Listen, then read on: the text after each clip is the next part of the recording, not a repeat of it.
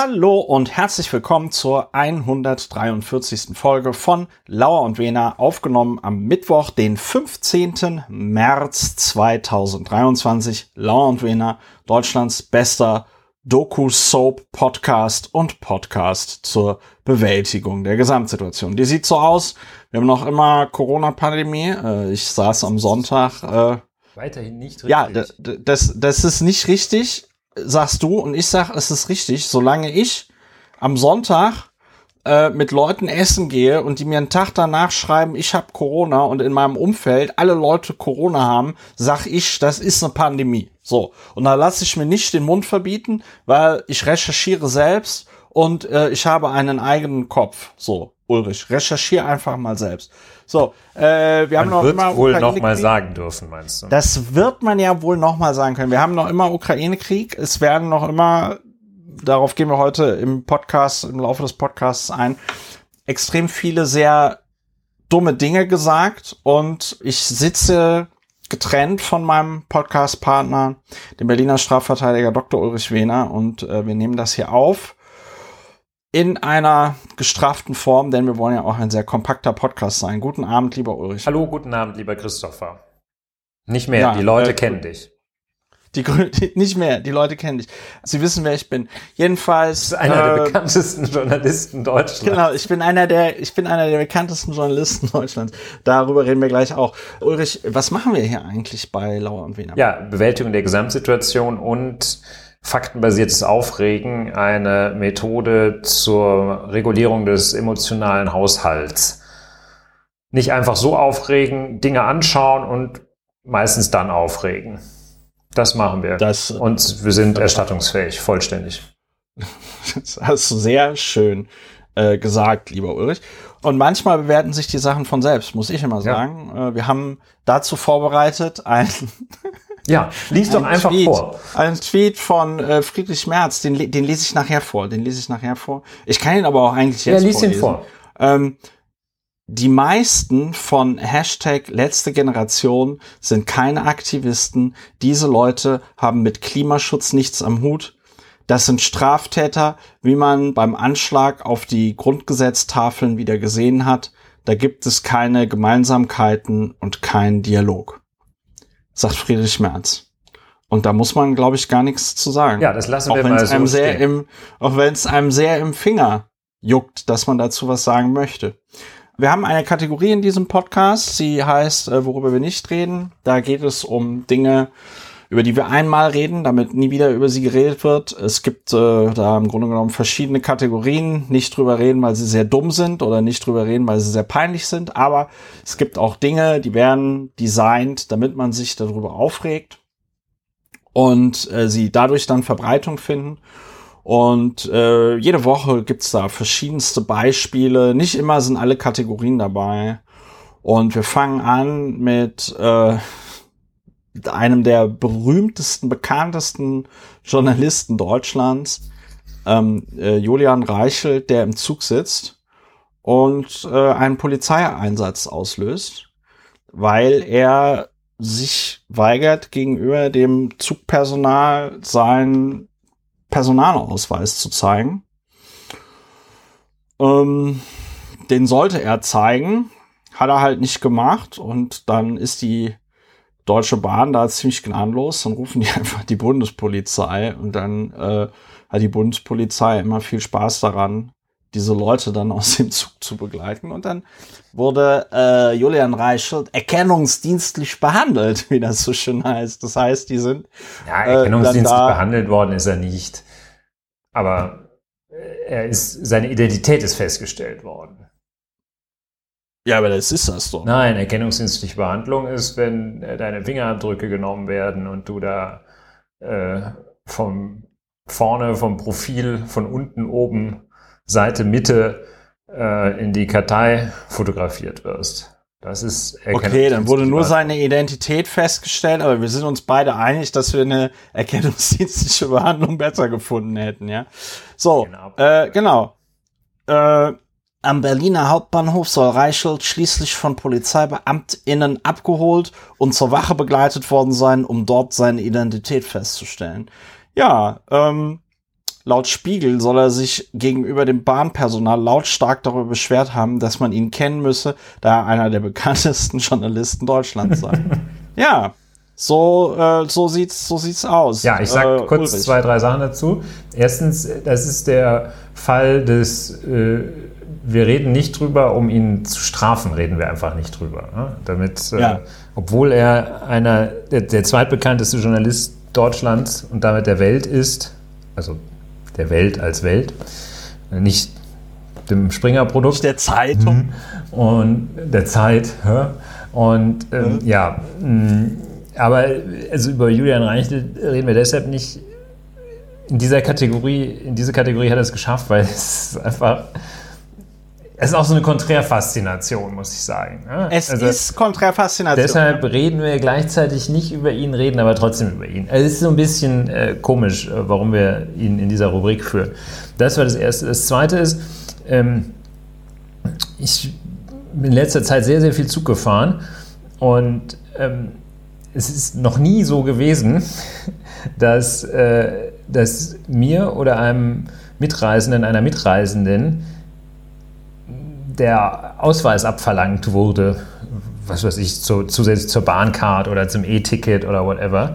Ja. Ähm, das heißt, damit die nach dem Ausweis fragen, muss man sich schon Ja. massiv daneben benehmen. Das ist ja, Ja. Das ist ja keine Schikane gewesen, dass sie gesagt haben, hier, Sie, von Ihnen wollen wir den Ausweis, sondern er muss da schon, keine Ahnung, irgendwie äh, obszöne Lieder singend äh, durch den Zug gelaufen sein. Und ähm, der hat auch ein Problem mit der Bahn. Der hatte ja auch mal diesen, diesen, äh, diesen Twix-Tweet, äh, wo er irgendwie Ja. es total absurd fand, dass er an der einen Seite eine Maske braucht und an der anderen nicht. Äh, und drittens, man muss sagen, also sie wissen wohl nicht, wer ich bin. ja. Das ist schon, das ist so, also das ist eigentlich die, ähm, wie soll man sagen, das ist, äh, bevor du in die Schlucht fährst, ist das äh, der letzte, ist es die, die letzte, also wenn du die letzte Ausfahrt verpasst hast, dann sagst du nochmal, sie wissen wohl nicht, wer ich bin. Also das ist so, das, ähm, das Peinlichste. Es gibt noch diese Varianten, wovor also zum Beispiel ich jetzt auch nicht so sehr zitter, wenn die Leute sagen, das übergebe ich sofort meinem Anwalt. Das ist aber, Ja. das ist aber wirklich. Ui, ui, ja, ja, ja, ja. Vor allem Dingen, daran erkennst du ja auch schon, daran erkennst du ja auch schon die Amateure, weil richtig geht der Spruch natürlich, äh, da- das übergebe ich meinen Anwälten. Ja. Du musst bei Ärzten und Anwälten und so, musst du immer im Plural reden, weil wenn du von deinem Anwalt redest, dann wissen die sowieso, dass Der hat gar das, keinen. Nee, Der hat noch nee, nicht mal der hat gar keinen. Der, der hat noch nicht mal einen Anwalt. Du musst sagen, ich übergebe das an meine Anwälte. Ja. Ja, ich lasse das von meinen Ärzten gegenchecken. Äh, Ich, ich würde dann, glaube ich, wenn ich da in der Julian Reichelt-Situation sagen würde, das gebe ich an meine Kanzlei. Das geht, genau. Aber das also dazu kann ich auch noch sagen, dass ein äh, sehr guter Freund von mir ähm, im einen Moment äh, ein, ein Moment der Schwäche hatte, als er, als ihm sein Auto von irgendeinem äh, Hausmeister noch während des, während des Jurastudiums noch das Auto von unserem Hausmeister, weil er falsch geparkt hat, hatte der eine Kette vorgemacht und da hat sagt Ja. der Freund diesem Hausmeister, den er dann da traf in Köln, hat ihm gesagt, ich kann Ihnen, ich als Jurist kann Ihnen sagen, Sie dürfen diese Kette da nicht vormachen. Und da hat der Husmeister Gatschmark gesagt, Ihnen als Jurist oder dir als Jurist hau ich gleich eine rein. Und das Ja. fand ich auch. Also jedenfalls, äh, wir raten dazu, glaube ich, äh, wir raten ab, äh, auf die eigene Größe zu verweisen, Ja. wenn man schlechte Karten hat. ich, ich muss dazu, ich muss dazu dem Satz noch ähm, zwei, drei Sachen sagen, weil der ist sehr geil. Weil der ist eigentlich, ich weiß gar nicht, wie man das nennt. Es ist, es ist kein Oxymoron oder ein Paradoxon oder so, sondern das, das ist meiner Meinung nach nochmal eine ganz eigene Kategorie. Also liebe HörerInnen, wenn ihr wisst, was das eigentlich für eine Kategorie ist, ähm, schickt uns Feedback. Erstens, wenn man diesen Satz sagt, Sie wissen wohl nicht, wer ich bin, oder wissen Sie eigentlich, wer ich bin, Wissen oder wissen Sie, mit wem, wissen Sie, Mit wem wem Sie es hier zu tun eigentlich zu haben. tun Schön, haben, ja, schön. so. Wenn man diesen Satz sagt, hat man schon mal automatisch verloren. Das ist wie äh, bei Monopoly, gehe ins Gefängniskarte oder so. Ja, das ist einfach, da ist der Drops gelutscht, da ist es vorbei. Das ist wie wenn du beim Billard die äh, acht äh, äh, die schwarze Acht äh, spielst, äh, bevor du deine anderen Kugeln. Du hast einfach, du hast einfach verloren. Wenn du diesen Satz gesagt hast, ist auch vollkommen egal, was du danach noch sagst. Du bist schon aus dem Flugzeug sagst- rausgesprungen, der Ja. Fallschirm ist noch drin. Ja, Da kannst du Ja. sagen, der neben dir schwebenden Person, ey, du wolltest ihn noch reinpacken. Ja, das ist, das ist einfach, du hast, so, erstens. Zweitens, und das macht diesen Satz so geil. Also erstens, du verlierst immer und zweitens wird auf diese Frage nie, nie, das kann ich ausschließen, noch niemals in der Geschichte der Menschheit, wahrscheinlich in der Geschichte des Universums, falls es intelligentes Leben auf anderen Planeten geben sollte und die dort ähnliche Konzepte haben, ja, noch nie in der Gesch 13,5 Milliarden langen Geschichte des Universums wurde auf diese Frage mit ja, natürlich weiß ich, wer sie, wer sie sind, geantwortet. Entschuldigen noch Sie nie, bitte. Noch nie. Entschuldigen Sie, Herr Direktor. Ja, jetzt, wo Sie es sagen. Generaldirektor, da mach das ist mir jetzt aber unangenehm. Da mache ich mir aber, da mache ich mir aber ganz ins Höschen. Und da muss ich sagen, man kann die Deutsche Bahn ja für vieles hassen und blöd finden oder so. Aber ich liebe es. Ich liebe es, wie sich insbesondere das Zugpersonal in der ersten Klasse die Butter nicht vom Brot nehmen lässt. Ich habe das wahrscheinlich hier im Podcast auch schon mal erzählt. Ich war einmal dabei, äh, als auch so ein Typ, äh, also wirklich so Kategorie vom Verhalten her Kategorie Reichelt, ähm, äh, aus dem Zug entfernt worden ist. Ja, der hat also auch irgendwie Seine letzten Worte Zamp- waren, Sie wissen wohl nicht, wer ich bin.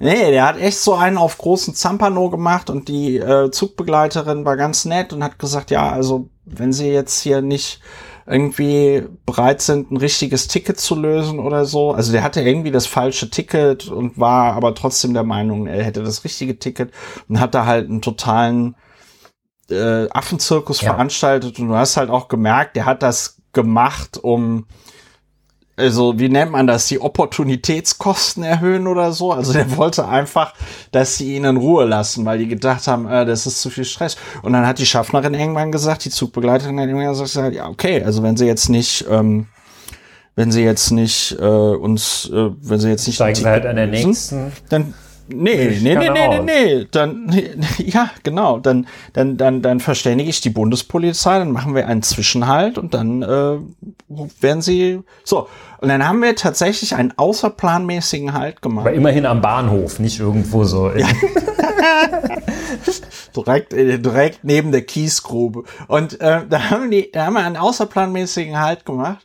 Äh, Bundespolizei kam rein, der Typ, Arsch auf Grundeis, total rumgestottert auf einmal, äh, ja, das sei ja ein Missverständnis. und er hätte das ja, er hätte das ja gar nicht so gemeint. Vor allem, also das war das Peinlichste an der Stelle. Das war das Peinlichste. Der hätte ja wenigstens, wenn der wenigstens cool gewesen wäre und gesagt hätte, so, oh ja, hätte ich jetzt nicht gedacht, aber äh, Respekt muss ich jetzt wohl raus, ne? Der hat da richtig äh, rumgebettelt, ja, das sei ein Missverständnis, er könnte ja das, ähm, er würde jetzt das Ticket buchen wollen und so. Und dann meinte die, dann meinte die Schaffnerin da, die Zugbegleiterin meinte dann da ganz knallhart, nee, wir möchten aber nicht, dass sie weiter hier in diesem Zug mit uns fahren. So, dann wurde der abgeführt. Und die Bundespolizisten, und das hat das Ganze auch sehr interessant gemacht. Bundespolizisten, die haben sich halt nicht mehr eingekriegt, ne? Die haben sich halt vollkommen, vollkommen beeiert über diesen Typen.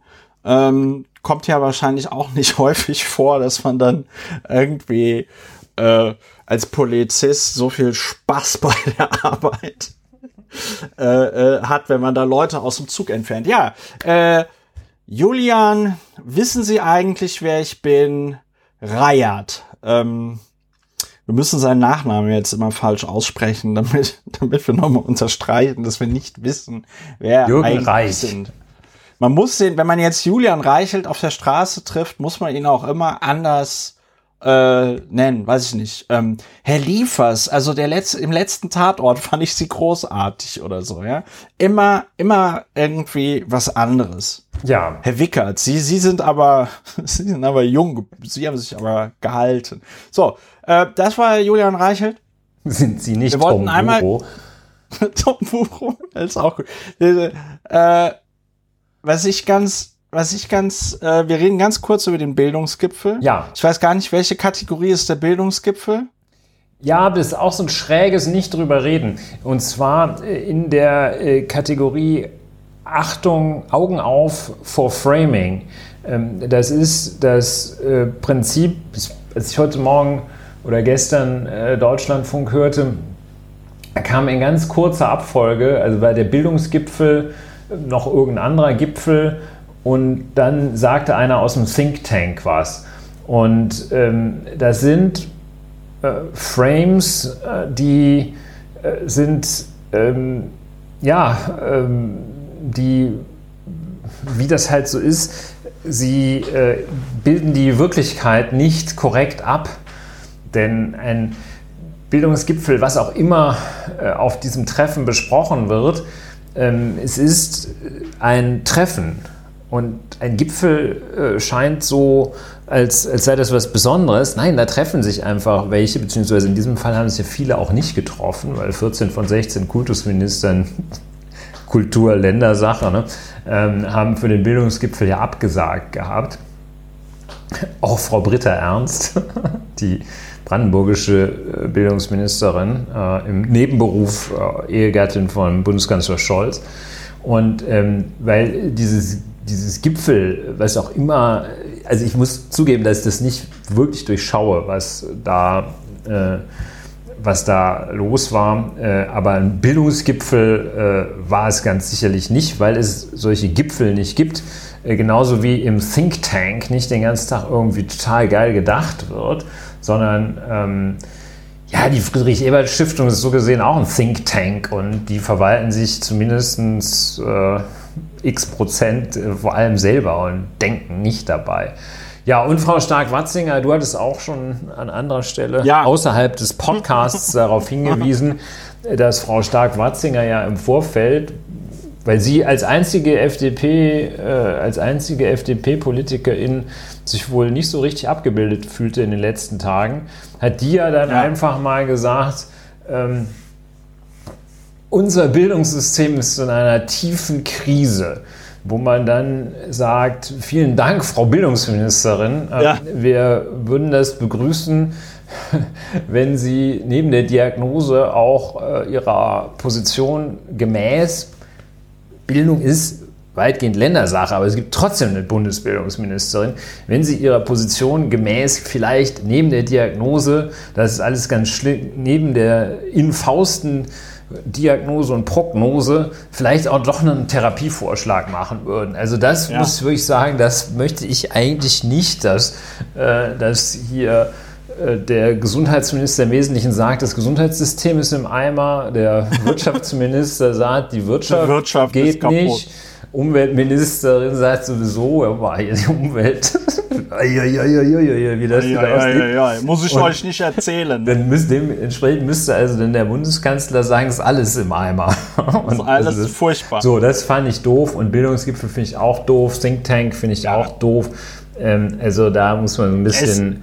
Äh, wir reden deshalb halt nicht drüber, damit wir das nicht. Äh, nicht, wie soll man sagen, auch noch weihen, aufwerten. Äh, aufwerten. Ja äh, diesen ja, man Quatsch. Muss, man, man muss dazu sagen, sagen, wenn, Be ja. wenn Bettina, ich, ich glaube, in zehn Jahren werden wir Fusionsreaktoren haben, stark Watzinger.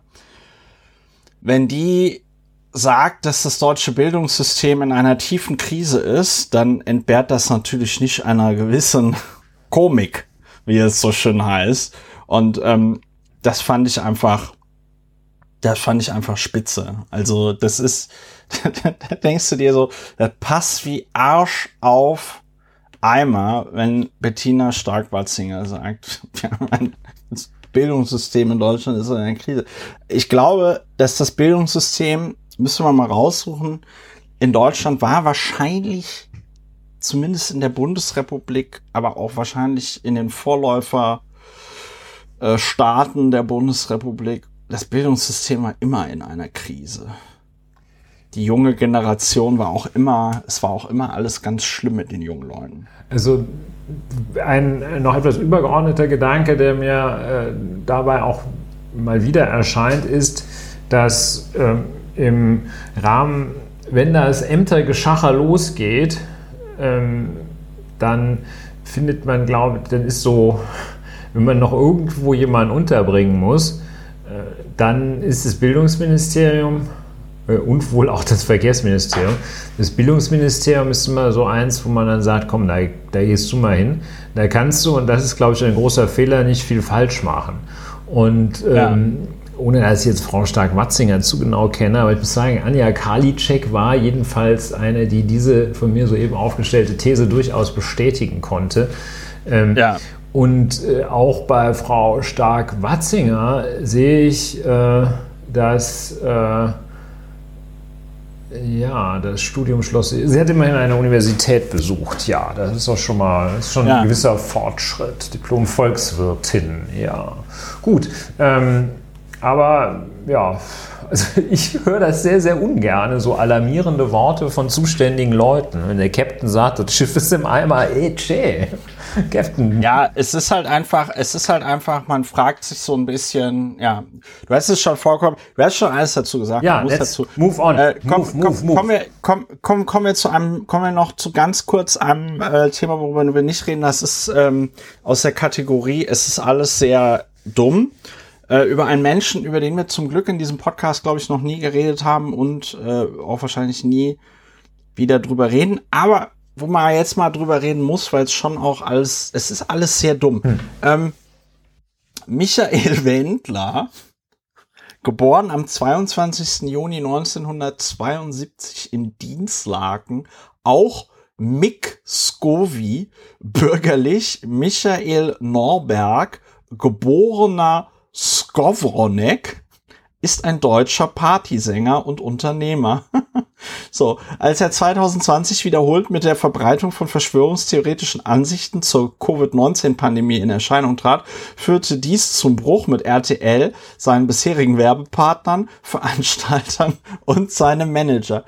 Äh, das beschreibt äh, Michael Wendler eigentlich ganz gut. Jetzt ist es so, äh, Michael Wendler hat sich ja selber damals äh, im äh, Oktober 2020 hat er sich selbst sehr effektiv aus dem Kreis der billig und gerechten ausgeschlossen, als er ankündigte, dass er nicht mehr Juror bei Deutschland sucht den Superstar äh, sein möchte. Äh, hat das mit einem Instagram-Video gemacht und begründet das, jetzt bitte festhalten, begründete das damit, dass die Bundesregierung mit den Corona-Maßnahmen gegen die, wie er sie nannte, angebliche Corona-Pandemie hätte, hätten, hätten sie hätte die Bundesregierung, jetzt bitte festhalten, wieder Zitat, schwere Verstöße gegen die Verfassung begangen. Äh, Finde ich gut. Verfassungskommentar von Michael Wendler steht bei mir direkt neben, neben dem SCGB-Kommentar. Ähm, und dann der Knallersatz noch, nahezu alle Fernsehsender, inklusive RTL, machen sich mitschuldig, sind gleichgeschaltet und politisch gesteuert. Und das ist ja das Schöne an äh, äh, einer Demokratie und auch an einer ähm, Mediendemokratie, äh, man kann sich auch einfach selbst komplett rauskatapultieren. Das hat Michael Wendler damals gemacht. So, jetzt ist das äh, zweieinhalb Jahre her. Da hat sich RTL 2 gedacht, ach komm, kann sich eh keiner mehr dran erinnern. Äh, machen wir eine Doku-Soap mit äh, Michael Wendler und Laura Müller. Laura Müller ist seine 19-jährige Freundin. Ich glaube, die haben auch zwischendurch mal so einen OnlyFans-Account gemacht. Ähm, ist alles nicht besonders schön. Ähm, die haben wollen, haben gestern angekündigt, hat RTL 2 angekündigt, wir machen eine Doku-Soap mit Michael Wendler und Laura Müller. Und ähm, da soll es irgendwie um ihr Baby gehen und so. Und dann gab es gestern einen, einen Aufschrei äh, in Social Media, wo alle irgendwie darauf hingewiesen haben, was für krassen verschwörungsideologischen Quatsch Michael Wendler so von sich gegeben hat und äh, er hat Deutschland ein KZ genannt und alles Mögliche, ja, also das ist ja schon ganz nah an Holocaust-Leugnung beziehungsweise Relativierung irgendwie dran. Und was mich, es gibt noch zwei lustige Aspekte an dieser Geschichte. Und zwar einmal die Non-Pology von RTL 2, aber zuerst lese ich ähm, einen Instagram-Beitrag von Robert Geis vor. Robert Geis spielt in einer anderen Doku-Soap äh, auf RTL 2 mit, die Geissens. Ähm, da ist er mit seiner Frau und seinen Kindern irgendwie auf den Malediven und die leben da so vor sich hin, weil der Robert Geis hat, ah, weißt du noch, welche Firma das war? So eine Modefirma? Ach so, ich dachte immer, der hätte irgendwie äh, so mehrere gut gehende Bordellbetriebe, aber das war, glaube ich, nur meine Fantasie. Ne? Ja, das kann, das kann man schon denken, wenn man den Robert Geis so sieht, so vom Auftreten her. Ich, ich weiß nicht, sehe den halt Bordell, halt nur sehr, sehr selten. Aber ich dachte eigentlich, der, der, der sieht aus wie so ein, ich, wie so ein Bordell. Ja, der also, sieht auf jeden Fall, ja, der sieht auf jeden Fall aus wie ein Lude. Also das, äh, da, der ja, geht ich auf jeden Bordellbetreiber Fall ist ja jetzt äh, nicht, wo man, es ist ein ehrenvoller Beruf, aber es hat so ein, sagen wir mal, äh, er trägt eigentlich die Statussymbole, die da gerne äh, getragen werden, aber ähm, er, ich sehe, er hat die Sport, das Sportbekleidungsunternehmen Uncle Sam Genau, genau. Uncle Sam hat er verkauft für damals viel Geld und äh, hat das anscheinend irgendwie gut investiert und äh, jetzt lebt er da mit seiner Frau und den Kindern auf den Malediven. So, diese diese äh, Doku-Soap, ich kenne die auch, ich habe das nie, noch nie gesehen, außer mal so ein paar Ausschnitte und meine Mutter hat mir mal ab und zu davon irgendwie erzählt ähm, die ist halt auch sehr trashig, ja. Und die geben da jetzt also auch nicht unbedingt so die krassesten philosophischen Perlen von sich oder so. Ist jetzt kein, ist jetzt nicht Arte, ne, wisst so. Und Robert Geis 1964 schreibt, uns hat die Schocknachricht von dem neuen Doku-Soap-Format Babyglück heute Morgen bei den Dreharbeiten für unser Format auf den Malediven erreicht. Wir distanzieren uns aufs Schärfste von Corona-Leugnern und Menschen, die Deutschland als KZ bezeichnen. Verschwörungsideologische Aussagen sind nicht unser Stil, selbst wenn es zur Folge haben sollte, dass die Geissens bei RTL 2 aufhören. Und da muss ich einfach sagen, das ist so eines, ich bin ja selten noch tatsächlich überrascht, aber hier ist es tatsächlich der Fall. Also das ist auch, finde ich, eine ganz gute Metrik dafür, um nochmal zu sehen, wie sehr du verkackt hast, wenn Robert Geissen was total ähm, ja, was, was total Stabiles irgendwie sagt, wo man einfach sagen kann, ja, äh, ist auch gut formuliert. Also, dass er auch verschwörungsideologische Aussagen und so. Ähm, also, ja. entweder hat er da ein gutes Social Media Team oder er ist einfach deutlich klüger, als er sich dann da im Fernsehen gibt. Ich fand es auf jeden Fall sehr interessant. Ich versuche mal eine Parallele zu bilden, die vielleicht nicht ja. für jeden total nahe liegt. Und es handelt von dem Thema, wenn selbst Geißen sagt, äh, dass etwas schlecht ist, dann muss es wirklich sehr schlecht sein oder ähm, diese Thematik jedenfalls. Nochmal in einer Abwandlung. Es gibt im deutschen Strafprozess das schwerwiegende Problem, dass bei Hauptverhandlungen vor Landgerichten überhaupt kein offizielles Inhaltsprotokoll geführt wird. Immer wieder sind Leute vollkommen überrascht, dass das nicht äh, wie im Fernsehen alles wörtlich aufgezeichnet wird, sondern dass sich da jeder Verfahrensbeteiligte seine eigenen Notizen macht und das Gericht am Ende aus seinen eigenen Notizen heraus, ohne dass man prüfen könnte, ob das wirklich dem entspricht, was die Beweisaufnahme ergeben hat, aus seinen eigenen Notizen heraus das Urteil schreibt. Nun ist es, seit es äh, Strafverteidiger in der Bundesrepublik gibt, immer wieder Thema, dass man doch mal die Hauptverhandlung anständig protokollieren soll. Und ähm, mit der ähm, aktuellen Ampelkoalition, die sich das in den Koalitionsvertrag tatsächlich reingeschrieben hat, ist man jedenfalls näher denn je daran, dass die Hauptverhandlung im Strafgerichtsprozess, äh, im Landgerichtlichen jedenfalls, tatsächlich wörtlich protokolliert, sogar videografiert wird. Wer macht jetzt eine Höllenrandale dagegen? Die Richterschaft. Die ist ja. total dagegen. Und was ist jetzt die Parallele, ähm, wenn ja.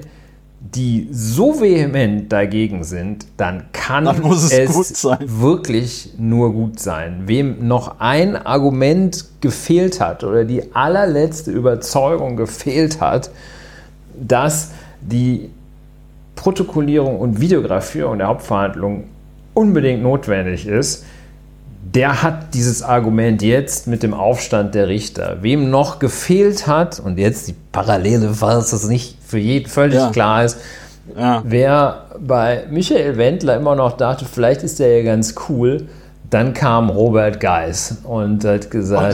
Und hat es uns nochmal erklärt. Äh, ich kann dir, ich kann aber noch einen draufsetzen. Ja, weißt komm. du, wer auch noch, weißt du, wer auch noch gegen die audiovisuelle äh, Beschuldigten und Zeugenvernehmung im äh, Strafprozess ist, beziehungsweise Aufzeichnung der Hauptverhandlung. Wer ist da auch noch dagegen? Äh. Die sogenannte Gewerkschaft der Polizei. Ja, ja. Das ist natürlich klar, weil du dann natürlich immer, weil du dann natürlich immer die ganzen Bullen filmen kannst, wie sie ihre abgesprochenen, äh, äh, wie sie ihre abgesprochenen Aussagen da äh, äh, vor vortragen. Ja, nein, und ähm, also das ist ein sehr guter, das ist ein sehr guter Vergleich. Und jetzt die Non-Pology, die heute von RTL 2 äh, kam, und zwar auch in so einem Share-Pick.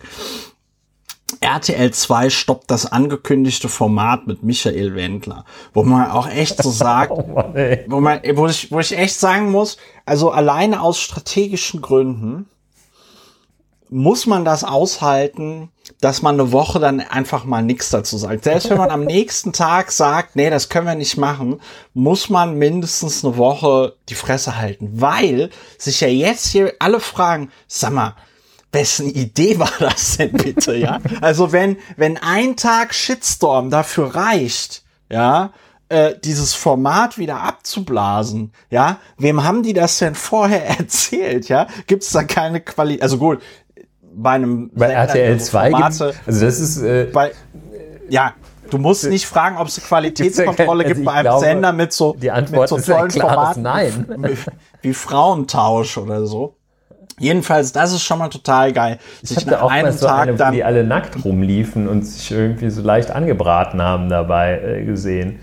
Also ich bleibe bei RTL wirklich, ich schwöre, äh, RTL ja. 2 immer nur irgendwie so im, im Hotelzimmer, wenn ich auf dem Bett liege und nicht schlafen wenn, kann. Du abends, wenn du abends alleine bist. Äh, ja. und, äh, so, dann bleibt man da hängen. Und das ist so schlecht immer. Ja, gut. Es, ne, es ist, brauchen wir, ist, dafür braucht also, ihr nicht äh, unseren Podcast, damit ihr wisst, ja, dass es ist, es ist, schlecht ist. Es ist trotzdem, es ist trotzdem nochmal wichtig, dass auch wir sagen, dass die Welt durch RTL 2 in den letzten 20 Jahren zu einem schlechteren was Ort geworden ist. Ich so. bin in der Qualitätskontrolle bei Kontrolle, RTL genau, 2. Genau. Ich bin in der, ich bin in der News-Redaktion von RTL 2. In der Feuilleton-Redaktion, so, ja. Die, die geplante Doku-Soap mit Michael Wendler und Laura Müller wird nicht für RTL 2 produziert und ausgestrahlt. Wir haben die Vehemenz der Reaktion wahrgenommen und nehmen die Stimmen unseres Publikums ernst. Wir bitten um Entschuldigung, sollten wir hier Gefühle verletzt haben. Ja, das ist schon mal, das ist, abgesch ist abgeschrieben. Das ist abgeschrieben. Das ist die erste, das ist direkt der erste Haken bei der Non-Pology Bingo-Karte, ja. Also wir bitten um Entschuldigung, sollten wir hier Gefühle verletzt haben. Haben wir sie nicht verletzt, bitten wir auch nicht um Entschuldigung. Bedeutet das ja dann immer im Umkehrschluss. RTL 2 hat sich immer von Extremismus aller Art distanziert. Aller Art ist ja die nächste ist ja die, ist ja die nächste Alarmglocke, ne? Weil Extremismus aller Art sagen ja. ja immer nur die Leute, die immer sagen, ja, Linksextremismus und Rechtsextremismus. Also ich sehe da keinen Unterschied. Also ob da jetzt ein Mercedes brennt oder ein Asylantenheim, es ist absolut dasselbe, ja. So, RTL 2 hat sich immer von Extremismus aller Art distanziert und steht für Weltoffenheit und Toleranz das, der, der zweite Satz nach dem und, das ist natürlich komplett gelogen, ja. Also wie gesagt, wir haben die Formate von RTL 2 aufgezählt und wer sowas ausstrahlt, steht für alles, vielleicht so für Streumunition und ähm, andere Dinge, aber bestimmt nicht für Weltoffenheit und Toleranz. Es ist uns wichtig, auch nur den Anschein zu vermeiden, dass der Sender hier zu Abstrichen bereit ist, klingt irgendwie so ein bisschen falsch. Ich kann nicht genau den Finger drauf legen, aber irgendwie die Formulierung, ich bin zu Abstrichen bereit. Das, ja, weiß ich nicht. Vielleicht ist das Wort Abstrich für mich auch durch die Corona-Pandemie. So, ja, ich glaube, deshalb das ist werden wir das gemeint, aber das ist äh, auch aus dem äh, Non-Pology Bingo wir vermeiden nur den Anschein. Es war in Wirklichkeit war es gar nicht schlimm, äh, aber wir wollen ja. auch den Anschein vermeiden. Das ist ja der Klassiker. Ja, ja. Ne? Also, Das ist also wirklich so. ziemlich so. Best of. Ja, schöne. So schöne deshalb. So, aber jetzt noch der jetzt noch der, der der auch wirklich tolle Satz. Deshalb werden wir das Projekt mit Michael Wendler nicht weiter verfolgen. Und man sich ja tatsächlich fragt, nochmal, ne, man muss sich fragen, wann ist denen das denn aufgefallen, ja?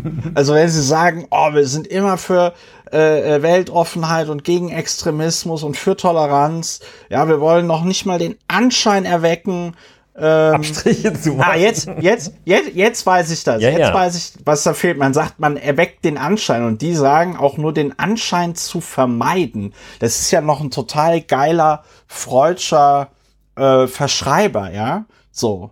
Ähm, also weil die Formulierung ist, wir möchten nicht den Anschein erwecken und sie schreiben, wir möchten den Anschein vermeiden. Jedenfalls, also äh, RTL 2, Michael Wendler, muss man nicht drüber reden, außer dass man vielleicht mal über ein Verbot nachdenken sollte von sowohl Michael Wendler als auch RTL 2. Es wäre an der Zeit. So. Ja, schön. Das war, worüber wir nicht reden. Ganz kurz, man kann diesen Podcast unterstützen. Alle Infos dazu findet ihr auf plus.lauerundwener.de. Äh, wenn ihr diesen Podcast bereits unterstützt, vielen lieben Dank dafür. Äh, ihr seid spitze. So, kommen wir zu einem Thema, das ich sehr interessant finde, das vielleicht nicht alle Leute so interessant finden, das aber in seiner Wichtigkeit finde ich nicht es wurde darüber berichtet, aber ich finde nicht in einer Art und Weise, die der Dimension des Themas gerecht wird. Äh, Xi Jinping äh, wurde auf dem äh, äh hier auf dem Volkskongress mh, äh, wieder zum Präsidenten der Volksrepublik China gewählt. Und es ist seine dritte Amtszeit und äh, damit verabschiedet sich jetzt die Volksrepublik endgültig von diesem zwei Amtszeitenprinzip, das ja zumindest so ein bisschen Bewegung in den Laden brachte, weil halt alle zehn Jahre jemand Neues äh, Staatspräsident werden musste. Ja, und äh, der Volkskongress hatte letztes Jahr schon die Verfassung geändert, um Xi Jinping eine dritte Amtszeit zu ermöglichen. Und ja, das äh, findet jetzt statt. Und das ist äh, äh, schwierig, weil Xi Jinping da in dieser Diktatur, muss man ja so sagen, seine Macht jetzt ziemlich zementiert hat. Er sich äh, in seinem Inner Circle und auch da in äh, Positionen des äh, Volkskongresses, da gibt's ja den ständigen Ausschuss und der macht eigentlich die Gesetze und Regeln. Da sitzen jetzt auch nur noch Xi Jinping Vertraute drin. Der Bürgermeister, ehemalige von Shanghai, ist jetzt der neue Premierminister, ist auch ein Vertrauter von Xi Jinping, bei dem etwas ungewöhnlich, ähm, dass der vorher noch äh, überhaupt gar keinen anderen Ämter im Staatsapparat inne hatte, außer Bürgermeister von Shanghai. Normalerweise musst du dich da ein bisschen mehr äh, äh, hochdienen und auch das, ja, sein etwas fragwürdiges Management der Corona-Lockdowns in Shanghai haben ihn dann trotzdem zu hören empfohlen. In einer Zeit, in der es ja zu Spannungen zwischen USA und China kommt, zwischen Europa und China, China sich nicht so richtig entscheiden kann, was es jetzt mit Russland und dem Ukraine-Krieg da machen soll, ja, ähm, ist das in meinen Augen eine schlechte Nachricht, wenn es da innerhalb des chinesischen Staatsapparates keine Bewegung mehr gibt, sondern Xi Jinping halt äh, seine Macht zementiert. Ja, That is that. Ja, ich würde das so stehen lassen. Nicht, weil ich es irgendwie, äh, nicht weil ich es uninteressant fände, aber ähm, weil ich dazu weiter gerade nichts zu sagen habe. Weil du da weiter nichts zu sagen hast. Kommen wir jetzt zu einem anderen äh, schönen Thema, einem Thema, was mich äh, ja, wie viele HörerInnen wissen, was mich ja schon seit längerer Zeit äh, begeistert, äh, und zwar E-Fuels. Hamburger CDU-Chef Ploß, heißt der Ploß oder Ploss? Ich möchte es gar nicht wissen, muss man sich nicht merken. irritiert zu Aussagen über, zur Aussage über E-Fuels. Christoph Ploss ist vor allem bekannt für seinen Kampf gegen das Gendern. Jetzt sorgt er mit einem Auftritt im Bundestag zum Thema E-Fuels für Aufsehen. Sein Versuch, die Situation im Nachhinein zu retten, macht es nicht besser. So, und der äh, 37 Jahre alte CDU-Vorsitzende aus Hamburg hat im Bundestag also eine Rede gehalten und es ging um im Tagesordnungspunkt bezahlbare Mobilität redete er, genau, es ging in der Rede, er hielt eine Rede und darin ging es auch um E-Fuels. Und dann wurde er gefragt. Ja, er wurde gefragt, äh, er sollte doch mal, er hat irgendwie gesagt, überall gibt es so, E-Fuels, ja. kann man noch an genau, jeder Ecke genau. tanken. Und dann ja, hat einer genau. gesagt, dann sag mir doch mal, wo, wo es sie gibt. Genau, also er, genau, er, also er hat über E-Fuels geredet und wie hier in dem Spiegelartikel auch nochmal schön drin steht, derzeit werden sie aber nur im kleinen Maßstab produziert, für den Massenverkehr sind sie nicht erhältlich. Äh, Christoph Ploß scheint das nicht zu wissen. In seiner Rede sagt er mit Blick auf eine anstehende Gesetzesänderung, dass E-Fuels, das klimaneutrale Kraftstoffe, das E-Diesel in Zukunft an Tankstellen vertrieben werden können. Wir sind eines der letzten Länder in der Europäischen Union, in denen das nicht möglich ist.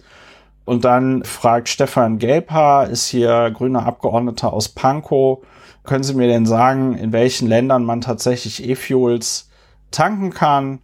Und ja, Plos ist wohl getroffen und Gelper soll halt in, an, in europäische Nachbarstaaten gucken, sagt er. Und dann sagt er noch, dass ihm die Redezeit fehlt, um das alles auszuführen. Und dann sagt er noch eine Minute zwanzig lang, ähm, was alles irgendwie falsch kommt. Und dann verspricht er, ich schicke Ihnen gerne eine Grafik. Und dann schickt er also eine Grafik beziehungsweise twittert die selber und auf dieser Karte sieht man dann aber keine E-Fuel-Tankstellen, sondern äh, ja, wo, wo heute bereits synthetische biogene KS HVO getankt werden können. HVO-Kraftstoffe werden anders als E-Fuel aus erneuerbaren, vorwiegend pflanzlichen Rohstoffen gewonnen. Ja, also er, er teilt eine Karte, sagt, das wären E-Fuels, es sind aber gar keine E-Fuels, sondern es ist äh, Biodiesel. Äh, Kraftstoff aus Pflanzen, Biodiesel, genau. Glaube ich. Und warum erzählen wir das? Weil das einfach sehr gut den Zustand der CDU beschreibt. Der Spiegel schreibt hier noch schön, Ploss zeigt sich sowohl verärgert über die Grünen als auch über die Berichterstattung. Es ist erschreckend, welche Schmutzkampagnen die Grünen und ihnen nahestehende Lobbyverbände lostreten, wenn ihre ideologischen Glaubenssätze bedroht sind und dass auch einige Medienvertreter diese völlig unkritisch übernehmen. So der CDU-Politiker zum Spiegel. Seine Äußerungen seien keine Behauptung, sondern zutreffend. Auch die Grafiken sind korrekt und entsprechend kommentiert. Ja, ähm, da muss man sagen, ist vielleicht Christoph Ploss, der Ron DeSantis der deutschen Politik. Äh, erinnert mich auf jeden Fall an äh, Donald Trump. Genau. Und dann twitterte Ploss noch für soziale Marktwirtschaft gegen Planwirtschaft, für den CO2-neutralen Verbrennungsmotor gegen grüne Ideologie. Ja, das ist einerseits ist es sehr lustig, andererseits ist es sehr bedenklich, dass solche Leute dann halt eben äh, ich meine, gut, die CDU Hamburg spielt keine Rolle und ich habe auch so ein bisschen die Vermutung, dass sie unter Christoph Ploss äh, in Hamburg äh, keine Rolle spielen wird, aber dass jemand mit so einem Bullshit äh, durch, durchdringt und dann auch noch seinen eigenen Fehler damit versucht zu kaschieren, dass er sagt, das wäre jetzt eine grüne Schmutzkampagne und Lobbyverbände und die Medien und alle, ja, hat eigentlich nur noch Cancel Culture gefehlt. Ähm, das ist schon, das ist schon krass. Das ist schon sehr äh, krass. Ja, das ist einfach äh, schwer daneben. Also wobei man gar nicht äh, so, also ich empfinde, äh, es ist schon ein ziemlich, ja, ziemlich schwerer Grundpatzer, ähm, da jetzt also E-Fuels zu verwechseln mit Biodiesel. Ähm, aber hm? das muss ich zu meiner Schande gestehen, habe ich auch schon gemacht hier in diesem Podcast, aber ich habe mich wenigstens korrigiert. Aber das eigentlich, ähm, ja, deshalb sage ich ja, kann schon mal passieren, ähm, das eigentlich ja, vorwerfbare äh, ist dann der Umgang damit. Ja, dann also äh, völlig uneinsichtig zu sein, ähm, statt zu sagen, Gott, wie peinlich, äh, sorry, ich habe halt nicht richtig aufgepasst. Ja. Ähm, erstens uneinsichtig und zweitens dann noch so, so rumzubolzen und auszuteilen. Das ist, finde ich, hier der wirklich vorwerfbare Teil. Das ist, das ist stillos und klein einfach. Und das, das mag ich auch nicht. Das ist nicht das große ja. Problem von Christoph Bloss, dass ich das nicht mag. Aber ähm, ich hoffe, dass, das, dass ich damit einen recht verbreiteten Geschmack auch äh, treffe und anhänge, dass ich das ähm, einfach auch ein, ein, ein großes Defizit in, im Sozialverhalten finde, ähm, wenn man Fehler nicht einräumt. Das ist gar nicht so schwierig, Christoph. Ploss, nicht Christopher. Äh, das ist gar nicht so schwierig und äh, das hat erstaunliche Wirkung. Also es ist dann auch wieder vorbei. Dann lacht dich auch keiner, äh, keiner zehn Tage auf Twitter aus, sondern dann einmal kurz und dann ist vorbei. Aber wenn du danach dann noch irgendwie diese diese Karte postest äh, mit den ganzen angeblichen E-Fuel-Tanken, wo es aber nur irgendwie aus Raps gewonnenen Dieselsprit gibt und ein Twix dazu. Ja. Das ist nicht gut das witzig, das Witzige ist, und das zeigt auch, was, und das ist jetzt wirklich keine Bewertung, sondern einfach eine sachliche Feststellung, was für ein Idiot Christoph Ploss ist. weil, also erstens, er, er, er, er, er retweetet da einen User at domthell, dt hellriegel, ähm, wo also eine Frau er, das ist sogar eine Antwort auf irgendeine Frau. Er erwähnt dort Christoph Ploss und Christoph Ploss denkt wohl, es sei ein Tweet, der für ihn irgendwie wichtig ist. Und ähm, der Typ schreibt da selber äh, EU-Karte, wo bereits synthetisches, synthetische biogene KSHVO getankt werden können. Also er beschreibt sogar richtig, was da ist, dass es keine E-Fuels gibt. Weltweit werden gerade E-Fuel-Fabriken im Industriemaßstab gebaut. Noch gibt es keine Mengen und zudem gibt es in EU noch keine passenden Zulassungskriterien. Das ist natürlich auch ganz geil. Und dann muss man zu dieser Karte aber auch sagen, dass deren Aussagekraft halt exakt null ist, weil ähm, das ist halt ein Screenshot und ich weiß nicht, wer von euch schon mal so eine, so ein, wie nennt man das denn? Nicht eine Mediation, aber wenn so ein, so ein Coaching, ja, wenn so ein, so ein Trainer irgendwie kommt und versucht, mit einer Gruppe irgendwelche Dinge auszuarbeiten, ja, Ziele, Pläne, hast du nicht gesehen, haben wir mit der Piratenfraktion immer ganz viel gemacht. Und dann gibt's ja manchmal so Sachen, da muss man dann aus dem, ja, aus dem Moderationskoffer so, so, so, so, so runde Kleb Aufkleberchen genommen und dann muss man die dahin kleben, wo man jetzt der Meinung ist, dass sie dahin passen. Und so sieht diese Karte aus. Also man erahnt noch so ein bisschen, dass das Europa ist, aber ich sag mal so über Kerneuropa sind halt lauter dunkelblaue, rote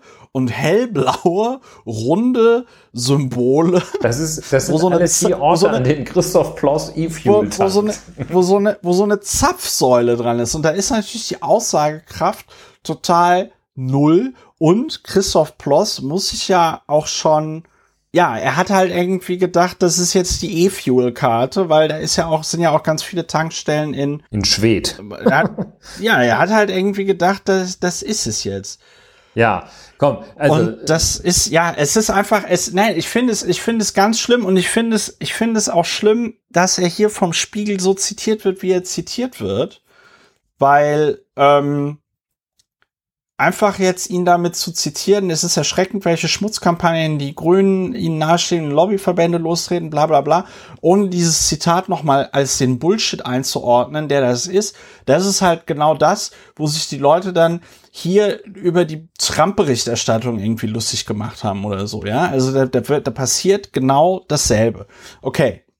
Will mich nicht zu sehr aufregen. Wir wollen noch über äh, äh, oder wolltest du noch kurz, äh, ich habe heute noch gar nicht gefragt, Ulrich, was macht das mit dir?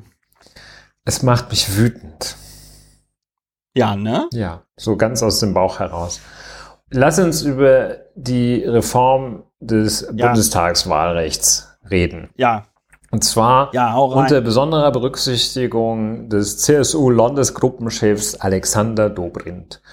Und da kommen wir dann gleich noch drauf.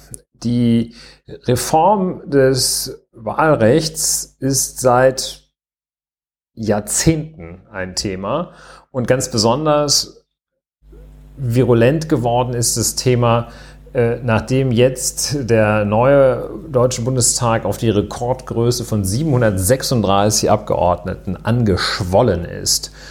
Und der Versuch gilt immer wieder einer Reduktion der Zahl der insgesamt im Deutschen Bundestag sitzenden Abgeordneten.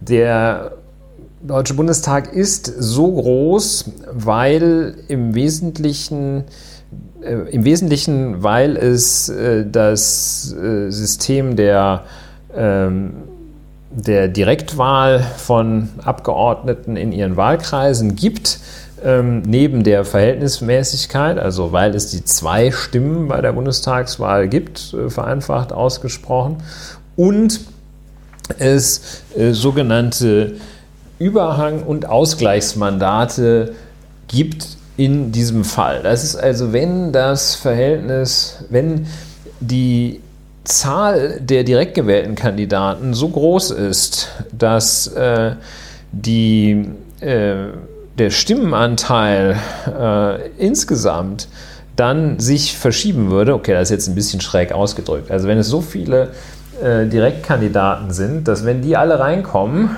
dass dann die Partei überrepräsentiert wäre, dann werden wieder äh, Überhang- und Ausgleichsmandate geschaffen. D diese Details sind äh, vielleicht gar nicht so interessant ähm, und um, auf die kommt es mir jetzt auch nicht an. Ähm, das hat man immer versucht, indem man dann die Wahlkreisgrößen verändert, äh, diesem Phänomen Herr, zu werden. Und ähm, dann hat sich also im Wesentlichen hat sich die CSU immer quergestellt. Warum hat sich die CSU quergestellt? Weil sie äh, die Hauptprofiteurin von diesem Wahlrecht, äh, von dieser Ausgestaltung des Wahlrechts ist. Äh, dadurch, dass die in Bayern nahezu sämtliche oder gar sämtliche Direktmandate holen, waren immer viel mehr CSU-Abgeordnete im Deutschen Bundestag vertreten, als es eigentlich der Fall wäre, wenn man nur das Zweitstimmenergebnis nehmen würde, also nur den Wähleranteil insgesamt nehmen würde. Ähm, die haben es dann immer quergestellt und wirklich jede, jede, jede Reform verhindert. Nun haben wir, ähm, wie man mehr oder weniger schmerzlich äh, verspürt, ja eine Bundesregierung, in der äh, Ampelparteien drin sind. Also das heißt keine schwarze Partei. Schwarze Ampeln gibt es nicht. Und ähm, diese drei Ampelparteien haben sich dann relativ zügig darauf verständigt äh, und wollen am Freitag dieser Woche, das also dann auch durch den äh, Bundestag bringen, haben sich ziemlich zügig verständigt auf eine Reform des Bundestagswahlrechts. Und da haben jetzt FDP, SPD und Grüne haben jetzt ein ganz, ganz aus Sicht der CSU und der Linken ganz fiesen Klopper vor und ähm, hauen jetzt mal so richtig rein und ähm, sind im Begriff, ein weiteres Prinzip abzuschaffen, äh, das, nämlich die sogenannte Grundmandate-Klausel. Nach der Grundmandate-Klausel, das war der Weg, äh, die 5%-Hürde, die 5%-Hürde auszuhebeln. Wenn man nämlich bundesweit drei Direktmandate geholt hat, war man sofort mit seinem gesamten Zweitstimmenanteil im Bundestag vertreten. Also angenommen, Partei hat 4%, aber drei Direktmandate, zack, nicht ja. nur mit drei Direktmandaten, sondern mit 4% äh, einer Sitzverteilung, die 4% des Stimmenanteils entspricht, im Deutschen Bundestag vertreten. Vor allem, also wirklich gebraucht hat diese Grundmandatsklausel bislang nur ausschließlich die Linke. Ja. Die Düse. Le Leute, die sich, Leute, die sich äh, noch ähm, vielleicht daran erinnern, früher hieß das bei den in den Nachrichten immer äh, die PDS-Gruppe im Deutschen ja. Bundestag. Da war so Modro und so liefen da um. Ja? Und ja. Ähm, ja, so. Und ähm, die, die, äh, den schwillt natürlich der Kamm ordentlich. Aber wem so richtig die Düse geht, das ist die CSU. Und äh, zwar geht denen so richtig die Düse, ganz sicher mal kurz fragen, viele haben sich das schon mal gefragt und viele haben sich auch eine Antwort darauf gegeben, hä, die CSU, die ist im Bundestag, ich kann die doch gar nicht wählen, hier in Berlin, in Köln ja. oder in Flensburg. Hä, die ist im Bundestag? Und ähm, das ist aber, weil Bayern so groß ist, äh, und die CSU da wiederum einen so hohen Stimmenanteil hat, sind die mit ihren irgendwas zwischen 30 und 50 Prozent Stimmenanteil der Zweitstimmen bei Bundestagswahlen allein in Bayern über der 5 Prozent Hürde. Und dadurch kommen die in den Bundestag. Äh, und äh, kämen es natürlich bislang auch aufgrund der Grundmandatsklausel, weil sie, Grundmandateklausel, weil sie äh, alle, ich glaube, 57 oder wie viele Wahlkreise es gibt in Bayern, sowieso ja. voll durch, äh, durchmarschieren wie ein bayerischer, keine Ahnung was, wie eine bayerische Feuerwehrkapelle. Und ähm, aber die CSU kam beim letzten Bundestag, bei der letzten Bundestagswahl auf einen Zweitstimmenanteil bundesweit von 5,2 Prozent. Also nur knapp über der 5-Prozent-Hürde. Wenn die jetzt die Grundmandate-Klausel abschaffen und man sich mal richtig anstrengt in Bayern, alle billig und gerecht Denkenden, dann könnte man die CSU aus dem Bundestag fliegen lassen. So das ist äh, die, sagen wir mal, äh, die Sympathie, die ich für ein solches Ergebnis habe, die ist jetzt nicht wirklich demokratietheoretisch begründet, ähm, ja. aber äh, sie ist trotzdem sehr, sehr groß. Ähm, und ähm, äh, ja, das ist also das Phänomen ähm, für alle, die äh, das nicht ganz eng verfolgen, dazu zähle ich auch, verfolgt haben, ist jetzt diese Abschaffung der Grundmandateklausel ähm, ziemlich äh, plötzlich und unerwartet aus dem Hut gezaubert worden. Ähm, also für mich kommt die überraschend. Ich muss sagen, ähm, apropos Hut, muss ich sagen, Chapeau. Und ähm, das ist halt äh, tatsächlich der, ähm, ja, weit, ein weiterer, sehr weitgehender Schritt auf dem Weg zum reinen Verhältniswahlrecht finde ich vom Prinzip her schon mal ganz konsequent. So, was ist das, was mich da ganz besonders dran fasziniert? Es ist einmal, das ist eigentlich so ein bisschen exkursorisch, mal wieder aus dem Nichts aufgetaucht, Ministerpräsident Michael Kretschmer. Er attackierte die Ampel scharf. Dieses Bündnis aus SPD, Grünen und FDP legt die Axt an die Wurzeln der Demokratie. Niemand werde verstehen, wenn ein Kandidat seinen Wahlkreis gewinne und dann am Einzug in den Bundestag gehindert werde. Das wird die Politikverdrossenheit weiter stärken. Das zeigt einmal wieder, was für ein mieser Mensch Herr Kretschmer ist, ja. dass er hier ähm, also das Phänomen, gegen das er anredet, natürlich fördert, indem er so tut, als wäre das hier, äh, als würde hier die Demokratie tatsächlich abgeschafft werden. Und ähm, zum anderen, äh, dass Politikverdrossenheit schaffe, äh, das ist also, äh, ja, das ist, ist, ganz unredlich. Aber äh, außer uns zitiert ihn wahrscheinlich auch kaum jemand äh, in diesem Zusammenhang. Und ja. Also, also, ganz, ganz schlimm. Aber äh, was man sagen muss, ähm, und das hat äh, heute die Süddeutsche mit äh, großer Klarheit herausgearbeitet, wer eigentlich der äh, krasse Verlierer ist, äh, ist Alexander Dobrindt, ähm, wenn es tatsächlich so kommt. Und äh, da äh, hat die, wie gesagt, Süddeutsche herausgearbeitet, dass es Alexander so, so erfolgreich, so erfolglos hat sie getitelt.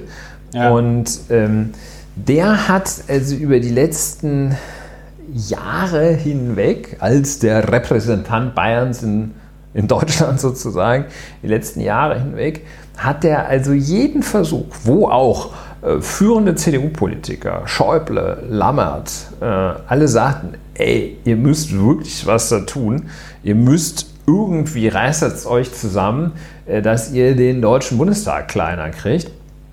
Ihr müsst irgendwas da tun.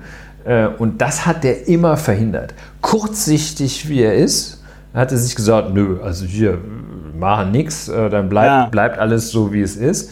Und jetzt, so heißt es, so wird berichtet, ähm, waren alle auch so sauer auf den, dass er, dass ja, sich, hatten keinen Bock. Also hat er so viel Porzellan zerschlagen, dass jetzt auch umgekehrt die Vertreter der Ampelparteien überhaupt kein Problem damit haben, dem so richtig die richtig einen rein zu koffern und der ja. CSU eben auch.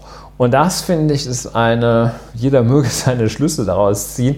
Ich finde aber auf alle Fälle ist es eine sehr, sehr lehrreiche Geschichte unter besonderer Berücksichtigung der Maßnahmen des Alexander Dobrindt. Das kommt davon, wenn man unanständig sich verhält.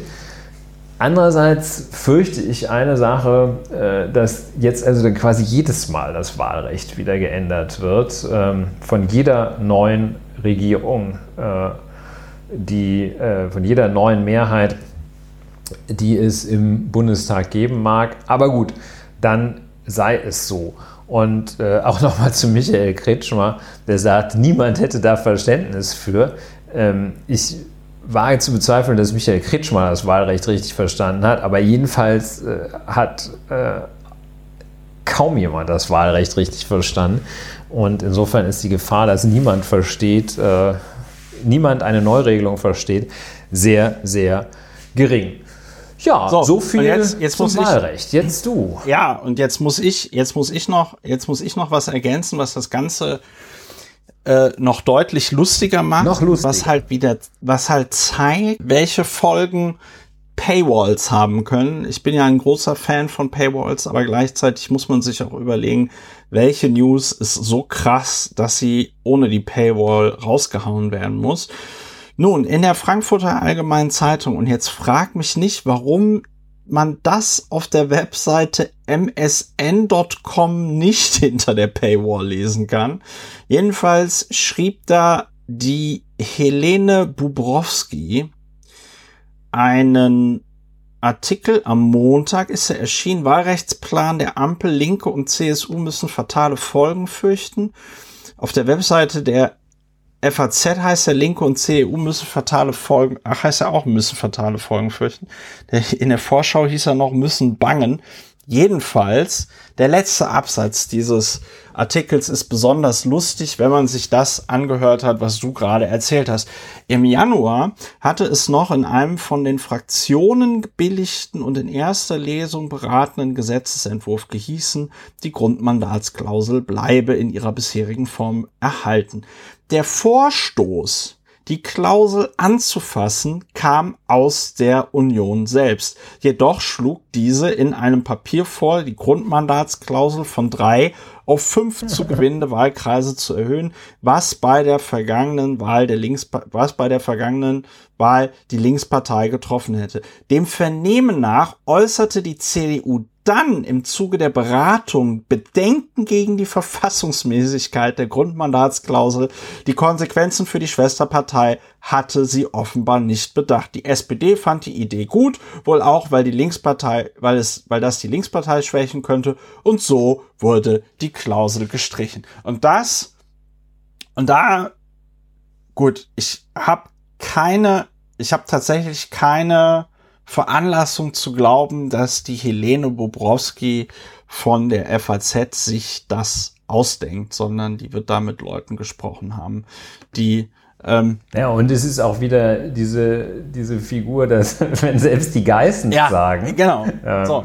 das, also wenn selbst die FAZ sagt, dass die ja. Ampelwahlrechtsreform auch durchaus äh, ganz gute Seiten hat, dann, dann muss es wirklich ein, ein ja, Meisterwerk es, sein. Ich finde, ich finde es unterstreicht einfach halt nochmal die Verlogenheit der äh, CDU an dieser Stelle.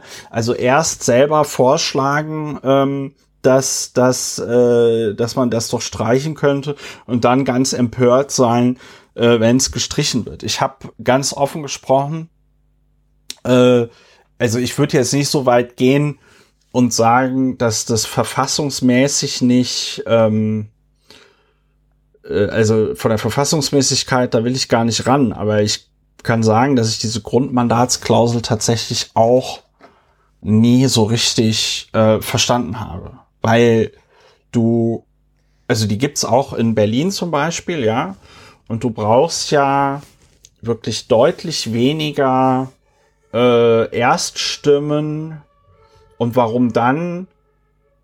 Also ich habe das nie ver Nee, Zweitstimmen brauchst du weniger. Nee, du brauchst Ulrich, du brauchst du brauchst äh, ähm, im Verhältnis ja, nee, nee, brauchst nee. du ja deutlich weniger Erststimmen für die drei Grundmandate, als du bräuchtest, wenn du, verstehst du, was ich meine?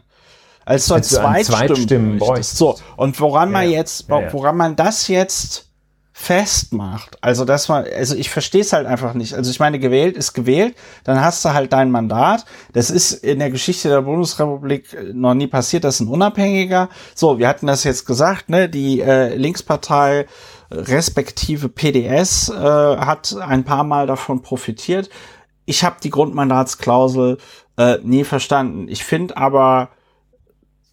Also zwingend ist sie ja schon gar ja. nicht, glaube ich. Ne? Also denke ich. Ohne, also das Wahlrecht und die Rechtsprechung des Verfassungsgerecht dazu ist sehr vielfältig ja. und sehr komplex. Da kann man jetzt auch nicht so einfach sagen, oh, das ist verfassungswidrig. Äh, also anders als Michael Kretschmer und irgendwelche CSU-Birnen äh, kann man das eigentlich nicht sagen, dass es kann man es nicht auf Anhieb erkennen. Aber ich denke, das sagst du auch, oder jedenfalls dem, was ich glaube, was ja. du sagst, stimme ich ohne weiteres zu, äh, dass es bei dieser Grundmandateklausel ähm, also weit und breit keine verfassungsrechtliche Notwendigkeit dafür zu erkennen ist. Ähm, vielleicht ist noch nicht mal irgendwie eine klare, ein klarer Sinn darin zu erkennen. Und, äh, und eben umgekehrt, dass es eben äh, den, einen, einen unterschiedlichen Zählwert äh, der Stimmen bedingt. Ne? Also da kommen, die kommen halt dann mit weniger ja. Stimmen äh, einerseits mit mehr Leuten andererseits ja, ja. ins Parlament. Und äh, ja, und Weiß das ich. ist schon ganz sinnvoll. Es ist natürlich immer die Schwierigkeit, dass das so, man, man weiß ja, man tut so, als sei es jetzt eine abstrakt formulierte Regel, aber man sieht ja, wen man da, äh, wen man, auf wen man abzielt. Dass die SPD es ganz gut fände, wenn die Linkspartei verschwende, ähm, ist ja vielleicht gar nicht so ja. erstaunlich, dass es alle äh, bis auf wenige gut fänden, wenn die CSU verschwende. ja, der Witz, der Witz ist ja auch, und der ja. Witz ist ja auch der, es wird ja nur dadurch, es wird ja nur dadurch zum Problem, dass äh, die CSU ja wie keine andere Partei äh, in dem im deutschen Bundestag eben auf diesen auf so einen Sonderstatus äh, äh, äh, pocht. Ne? Also es wäre ja mh, hm, man könnte darauf ja auch sachlich reagieren und sagen, ja, okay, kein Problem, dann äh, fusionieren CSU und CDU jetzt einfach miteinander und dann haben wir auch, dann haben wir auch nicht das ja. Problem äh, mit den, mit den, äh, dass dann die Mandate in Bayern futsch sind und dann heißt es, dann heißt der Landesverband der CSU noch immer, äh, der, der, der, der bayerischen CDU noch immer CSU, aber äh, wir sind dann zumindest vereinsrechtlich, Partei, parteirechtlich sind wir dann eine Partei.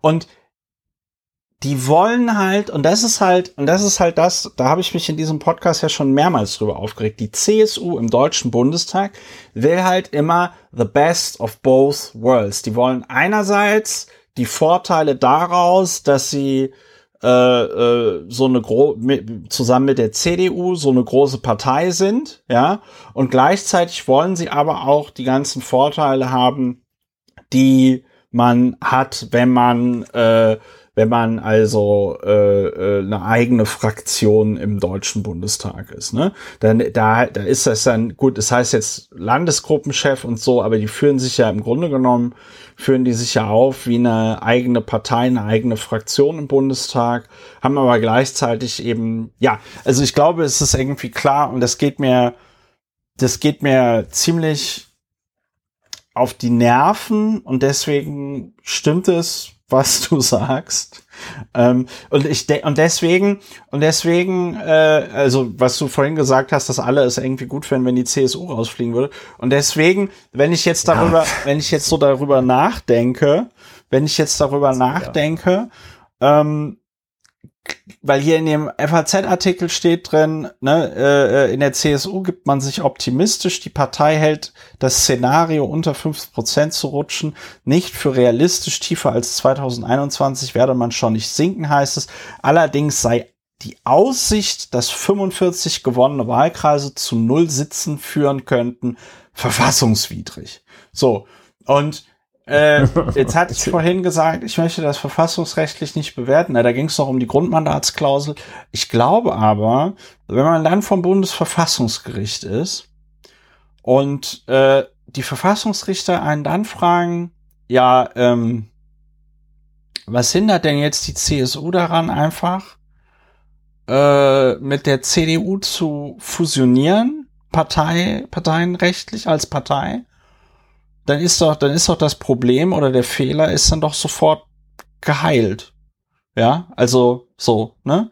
Und ähm, ich glaube, da müsste man dann schon mal, also es wäre schon mal interessant, wie man dann, was man dann für Verrenkungen machen müsste, um zu erklären, warum das jetzt gerade nicht möglich ist. So. Ja, das ist äh, also es ist etwas unredlich, da ja, ja. vom Untergang des Abendlandes und der Demokratie zu sprechen, wenn es in Wirklichkeit das Einzige, was äh, in Gefahr ist, die ja, Sonder, die der Sonderstatus der christlich-sozial, die Extrawurstel, das ja. Extrawurstel. Ja, ähm, ja, es ist halt, also es ist halt wirklich dieses krasse, äh, dieser krasse ja. Egoismus, diese, dieses, diese wirklich krasse, eigentlich auch unverblümte Egoismus äh, und der Versuch, das gleichzeitig dann äh, die, die Gefahr des eigenen, des Untergangs der eigenen Privilegien zum Untergang der Demokratie zu erklären. Da, also, das machen wir nicht mit hier. Und äh, ja, ja das, und wie das gesagt, so nicht. Die, aber, also ganz interessante Geschichte, ne? Also, ähm, das, also ich finde eben diesen Twist auch ganz interessant, dass ähm, wer das kommt davon. Diese, diese, diese Moral, äh, die man daraus, das kommt davon. Wenn man, wenn man so stur ist, dann hat man irgendwann keine ja. Freunde mehr. Ja. Nee, äh, es gibt ja in dem Zusammenhang gibt's ja auch noch mal die äh, die lustige die lustige Grafik, ähm, wo es um ein, wo es darum geht, wie sich ein wahrscheinlicher Vorschlag der CDU-CSU-Fraktion auf die prozentuale Sitzverteilung im Deutschen Bundestag auswirken würde. Und äh, da hatten wir schon mal drüber geredet in diesem Podcast, aber das muss man in dem Zusammenhang nochmal erwähnen. Äh, also der, der SPD, FDP, Grünen Vorschlag würde bedeuten, dass irgendwie in jeder ähm, Fraktion so minus 18,5 Prozent äh, Sitze. Ja, so, also knapp 20 Prozent Abgeordnete weniger bei CDU, CSU. Ein Prozent irgendwie, anderthalb Prozent. Nee, ein Prozent mehr. So. Und wenn man jetzt den Vorschlag der CDU, CSU sich anguckt, beziehungsweise das, was Friedrich Merz da irgendwie im Tagesspiegel fabuliert hat, äh, SPD-Fraktion minus 0,5 Prozent, äh, Grüne minus 45,8 Prozent, FDP minus 58,7 Prozent, AfD 39,8 Prozent, Linkspartei 51,3 Prozent und CDU, CSU plus 12,7 Prozent Sitze im Deutschen Bundestag. Ja, also das ist halt einfach, das ist halt, ähm, das ist halt wie beim Ploss, ne? Das ist halt alles so ein bisschen verlogen. Und ja, man muss einfach auch, der, man muss auch einfach sagen, ey, die, äh, die hatten jetzt 16 Jahre lang Zeit, da irgendwas zu machen. Und es gab ja auch immer wieder äh, Initiativen äh, aus der Opposition heraus in Bezug auf das Wahlrecht. Und wie du es gesagt hast, selbst die CDU wollte was ändern. Und wer wollte es nicht? Alexander äh, Dobrindt. Und ähm, das haben wir, das haben wir so bestellt. Und äh, das wird jetzt, das wird jetzt so gegessen, wie es so schön heißt. Wir haben ja jetzt noch, hätten jetzt noch ein Thema, über das du reden wolltest. Ja, ich äh, berichte noch von einem kurzen Aspekt, einem, einem Einzelaspekt zur Attraktivität äh, des Standorts Deutschlands für hochqualifizierte, sogenannte auch Fachkräfte. Ähm, es gibt eine, eine Studie, ich weiß gar nicht genau, wie sie angefertigt worden ist, die ist in dieser Woche veröffentlicht worden. Ähm, Bertelsmann und OECD auf Mischung kann ich jetzt auch nicht gerade nicht hinterfragen, wie es dazu kommt. Ähm, die ist äh, durch die Gazetten gegangen ähm, mit dem Tenor Deutschland fällt im Wettbewerb um Fachkräfte weiter zurück. Und von äh, der Beliebtheit bei den hochqualifizierten Fachkräften aus dem Ausland vom 12. Platz 2019 nunmehr auf den 15. Platz. Und es gibt wohl so einen Trend, jedenfalls ausweislich dieser Erhebung, äh, der auch weiterhin nach unten zeigt. Wir wissen äh, auch aus diesem Podcast, dass nach Berechnungen von Leuten, die sich wirklich damit auskennen, der Bedarf von Zuwanderung bei rund 400.000 äh, Leuten, Menschen jährlich liegt in Deutschland und bei weitem nicht äh, erreicht wird. Und es wurden in der Berichterstattung äh, vielfach Aspekte genannt wie komplizierte Visavergabe, wie äh, mangelnde IT-Infrastruktur in Deutschland, äh, sehr formelle Voraussetzungen und Hürden bei der Gründung von Unternehmen, insbesondere Start-ups. Und da sind insbesondere skandinavische Staaten wesentlich beliebter und ja. attraktiver Wer hätte es gesagt? für die Menschen. Menschen. Ähm, wer auch immer sehr, sehr gut abschneidet, ja. ist Neuseeland, was mir jetzt auch gar nicht so klar war, aber hochqualifizierte Fachkräfte sehnen sich offenbar sehr nach Neuseeland. Man kann jetzt also statistisch wahrscheinlich sehr viel auch methodisch äh, sagen, könnte man sagen, wenn man es wüsste zu dieser Studie, vielleicht auch einwenden. Ähm, es ist nicht, äh, es, ist, es, gibt jetzt nicht eins zu eins die Wirklichkeit wieder, aber es ging auch mal wieder so eine Erschütterung durchs Land. Oh, hier IT und so läuft nicht so gut und die wollen jetzt alle nicht mehr zu uns. Wen hätte es gewundert? Äh, und wer wäre verwundert gewesen? Ich möchte auf einen Aspekt äh, ganz besonders hinweisen, der mich auch wirklich stark, relativ stark umtreibt. Das ist auch gar nicht so lustig. Das ist Angstlachen. Jedenfalls haben die im Rahmen dieser Studie ähm, in sieben Dimensionen ähm, Variablen erhoben. Und ähm, das waren jeweils die, diese sieben Dimensionen, äh, waren Qualität der beruflichen Chancen, Einkommen und Steuern. Da übrigens auch hohe Unattraktivität, weil die Steuern so hoch seien hier. Zukunftsaussichten, Möglichkeiten für Familienmitglieder, Kompetenzumfeld, Diversität und Lebensqualität. Und da wurde gesagt, hier bei dem einen, äh, also Einkommen und Steuern, das sei sehr negativ, weil die Steuern so hoch sind. Ähm, und bei dem anderen äh, Kompetenzumfeld, das sei irgendwie schlecht, weil äh, die Digitalisierung nicht so gut ist hier in Deutschland. wer, äh, wer wüsste es nicht? Und ähm, eine Schwachstelle, die ich auch nicht unerwähnt bleiben darf, ist die Qualität der beruflichen Chancen.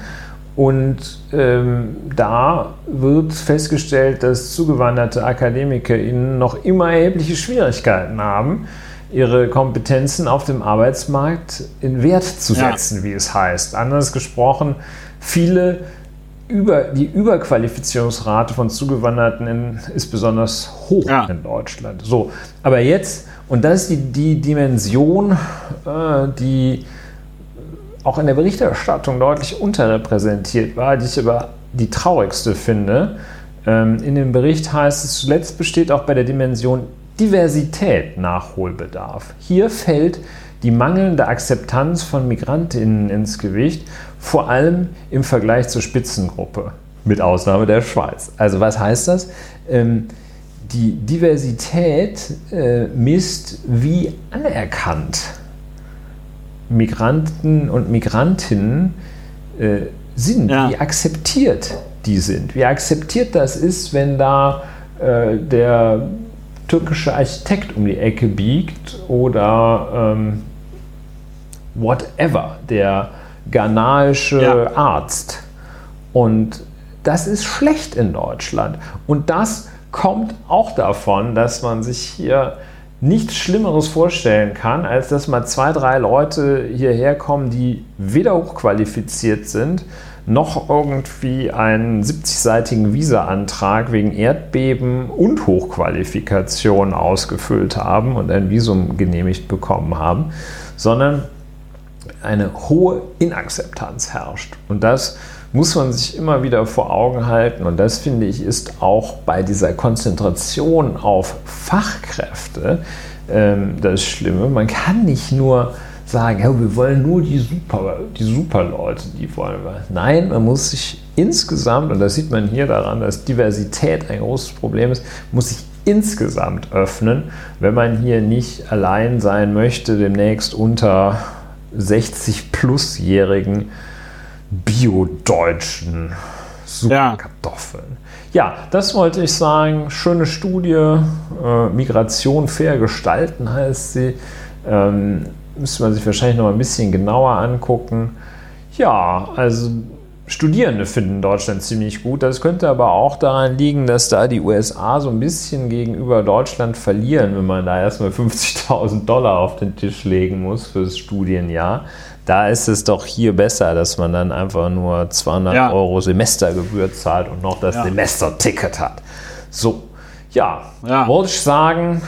Äh, äh, ich finde äh, das total gut, äh, weil es natürlich all meine Vorurteile, die ich gegenüber äh, Deutschland habe und seine Attraktivität äh, für ausländische Fachkräfte bestätigt. Ähm, das zeigt in meinen Augen auch noch mal ganz schön, dass diese Debatte, die wir hier führen, oder die immer geführt wird über äh, Zuwanderung und qualifizierte Zuwanderung, dass das halt alles totaler Quatsch ist. Also wie viele, wie viele andere Debatten in Deutschland ist das einfach totaler Spökes, weil äh, wir irgendwie so tun, als wären wir das Land, wo Milch und Honig fließt. Und in Wirklichkeit wollen die Leute halt woanders hin. Die finden das hier gar nicht so, so geil oder so interessant. Es ist super peinlich. Ja. Das ist so, als würdest du, äh, würdest, du, weißt, du stehst auf deiner Party und würdest dich die ganze Zeit darüber so beschweren, dass so viele Leute, die du gar nicht eingeladen hast, auf deine Party kommen wollen. Und dann so harter Schnitt, Eingang der Party, zwei Türsteher stehen da, so, so diese, diese goldenen Poller mit so rotem, mit so rotem Tau oder so dazwischen, ja. Und dann hörst du so ein Zirpen von einer Grille, so ein Sandteufel oder wie die Dinger heißen, weht so durch, durchs Bild und es will gar keiner auf deine Party rein. Und dann Letztlich sind nur zwei Onkels zwei, und Tanten. Ja, zwei Onkels da. und Tanten sind da und die beschweren sich aber die ganze Zeit, dass ihnen irgendwie, dass sie, das dass, nee, dass sie unter Vortäuschung falscher Tatsachen zu dieser Veranstaltung gelockt worden sind. Und äh, genau, sie wollen eigentlich lieber nach ja. Neuseeland. Und äh, die bei den zwei, drei Leuten, die tatsächlich der Einladung gefolgt wird, wird dann an der Tür aber die Echtheit der Einladung angezweifelt. Und äh, wenn man dann bei dem Plus eins wird man dann auch so peinlich befragt, ob das denn jetzt wirklich die Freundin ist oder ob man da nur jetzt, genau, wie lange, wie lange seid, ihr zusammen? zusammen? So, wir fahren jetzt mal zu euch nach Hause und gucken uns mal das Schlafzimmer an und äh, gucken mal in der, im Badezimmer, wie viele Zahnbürsten da stehen. Ja, also äh, man könnte das noch beliebig äh, weiter ausführen. Ich hoffe, es ist äh, klar geworden. Wir haben hier nochmal äh, schwarz auf weiß äh, was wir immer schon gedacht haben. Wir können, wir können und müssen sagen, Deutschland hat wirklich ein Do Migrationsproblem. Das Schlimme bei Deutschland ist ja, ich meine, das haben wir weltweit. Wir haben ja mittlerweile, ich meine, es war noch nie so, dass es immer nur eine Krise gab und dann war die Krise vorbei und dann ähm, kommt die nächste Krise. Aber wenn man sich nicht um Probleme kümmert, wissen wir alle, werden die Probleme größer. Und Deutschland. das sagt der das, Onkel Christoph. Wieso ja, lachst du da jetzt? Was ist? Das wissen. Ja, ja, nein, das ist in der Tat. Nein, ich habe mich gefreut, weil das ist ja nicht Was? ganz. Ähm, ist ja ein bisschen trivial. Ja, natürlich ist die Feststellung. Also, wenn man sich nicht drum kümmert, werden ja, die Probleme der größer. Witz ist, der, mich gefreut, dass ich das so wiedererkannt habe. Der Witz ist, so trivial das ist, so wenig wird das beachtet. Es wird, es, es wird halt nicht einfach. beachtet. Ja, ja. So, es ist halt, es ist halt, Deutschland ist halt das Land, das immer sagt, sparen, sparen, sparen. Und dann beschwert man sich halt darüber, dass die Bahn so unpünktlich ist und äh, komplett auf Verschleiß äh, äh gespart worden ist. Und das ist halt, ähm, wir haben mittlerweile so viele Probleme, dass sie sich auch teilweise gegenseitig bedingen. Ja, also wir haben eine schlechte Infrastruktur, deswegen bräuchten wir eigentlich viel mehr Leute, die uns dabei helfen, die schlechte Infrastruktur zu reparieren. Die Leute, die uns zum Infrastruktur reparieren äh, äh, äh helfen, kommen sollen. Die kommen aber nicht, weil die sagen, nee, in dieses Land gehe ich doch nicht. Das hat doch so eine scheiß Infrastruktur. So, das heißt, du, ähm, ja. du, du, du, du, die, die, deine Probleme sind, unsere Probleme haben mittlerweile so viele Facetten, dass, dass sie die Lösungen der Probleme auch behindern. Und das ist, ähm, das ist schlecht. Das ist schlecht und eine sehr, ähm, verfahrene Situation und äh, Deutschland müsste eigentlich hingehen und sagen, wir nehmen jeden erstmal, der hier hinkommen möchte und der wird dann äh, qualifiziert, beziehungsweise wir gucken dann, ähm, wie wir schon bestehende Abschlüsse oder bestehende Berufserfahrungen in irgendeiner Form ähm, anerkennen. Und ähm, ja, aber das ist halt witzig, weil ich weiß nicht, wie lange du das schon im Kopf hast, aber solange ich mich erinnern kann, heißt es immer, ja, es ist ganz schwierig, Abschlüsse in Deutschland anerkennen zu lassen. Und soweit ich mich erinnern kann, äh, zurückerinnern kann, wurde auch immer gesagt, ja, ja, wir machen jetzt was da dran, wir, wir, wir, wir, wir kümmern uns darum und so. Und äh, es wurde sich halt nie drum gekümmert. Und es wird immer gesagt, ja, es ist ein, es ist ein Problem, dass die Abschlüsse nicht anerkannt werden. Ich weiß nicht, wann deine früheste Erinnerung an, an dieses, an dieses Problem oder die Benennung dieses Problems ist. Ja, ja, also ich, äh, ähm, ja, ich weiß auch nicht mehr. Es ist so lange her, dass ich mich kaum erinnern kann. Und ähm, das sind halt die Punkte, ne? wenn du dann, also du kannst nicht einer, du kannst es schon, ist dann ja. aber doof, einerseits sagen, wir brauchen mehr Fachkräfte und andererseits äh, alles dagegen tun, dass ja. mehr Fachkräfte ja. kommen. Äh, und äh, da ist Anerkennung von, äh, von Qualifikation natürlich ein Thema. Und das ist dieser Wunsch, äh, ja, einen Tod muss man sterben, beziehungsweise alles auf einmal geht nicht. Man kann nicht alles haben, um mal noch ein paar Holistiken hier rauszuhämmern. Ähm, das ist dann halt das Problem. Man kann es dann nicht, ja, äh, und das ist ärgerlich. Und äh, ja, und genau in diese Kerbe schlägt jetzt auch diese Studie rein. Und ja, hm. Hm. Äh, ist blöd, ne? Da müssen, ja. müssen wir halt äh, zusehen, das, dass, dass wir müssen, nett sind ja. zu Leuten, die. Ich glaube, was. Nicht schon, ich nicht glaube, schon immer man, hier aber leben. Wenn man mal tatsächlich den Zahn ziehen könnte, wäre der äh, Politik gegenüber diese Arroganz, äh, dass die Leute ja schon alle von alleine irgendwie nach ähm, Deutschland kommen, kommen äh, würden. Ja, und ich meine, also jeder, der sich dann auch diese, diese, diese Schreierei anhört, kriminelle Ausländer müssen raus, die ja wirklich bis tief, äh, sogar, also auch weit links von Friedrich Merz noch, äh, gut, das ist jetzt nicht schwierig, aber äh, also bis tief in die CDU und auch die SPD würden ja in großen Teilen immer diesen, diesen Quatsch da äh, rausposaunen, kriminelle Ausländer müssen sofort raus und sowas jedes Mal, wenn das einer sagt, kostet das wieder äh, eine nicht bekannte Zahl von Fachkräften, die sagen, gehe ich doch lieber nach ja. Neuseeland. Ja, ja. Ja, so ist es. Ja. Traurig, aber wahr. Ja, haben so, wir alles gesagt, gesagt, nur noch nicht von jedem. Äh, nee, es ist, äh, es ist auch schon spät. Uh. Wir wollen ja ein sehr kompakter Podcast sein. Also, ähm, ja. Wir sind fast wir an der Kompaktheit. Es geht gerade noch. So, äh, ich, ich beende diesen Podcast jetzt aber trotzdem, lieber Ulrich, brauchst keine Angst zu haben. Ja, ja. Äh, liebe Hörer, Innen. Das war die 143. Folge von Lauer und Wena, aufgenommen am Mittwoch, den 15.03.2023. Lauer und Wena, Deutschlands bester Doku-Soap-Podcast und Podcast zur Bewältigung der Gesamtsituation. Wenn euch das hier gefallen hat, empfehlt uns weiter geht auf plus.lauerundwener.de, wenn ihr diesen Podcast unterstützen wollt. Wenn ihr diesen Podcast unterstützt, vielen lieben Dank dafür. Kommt gut durch die Restwoche, bleibt gesund, passt auf euch auf und dann hören wir uns demnächst wieder bei Lauer und Wener. Macht es gut. Tschüss. Tschüss.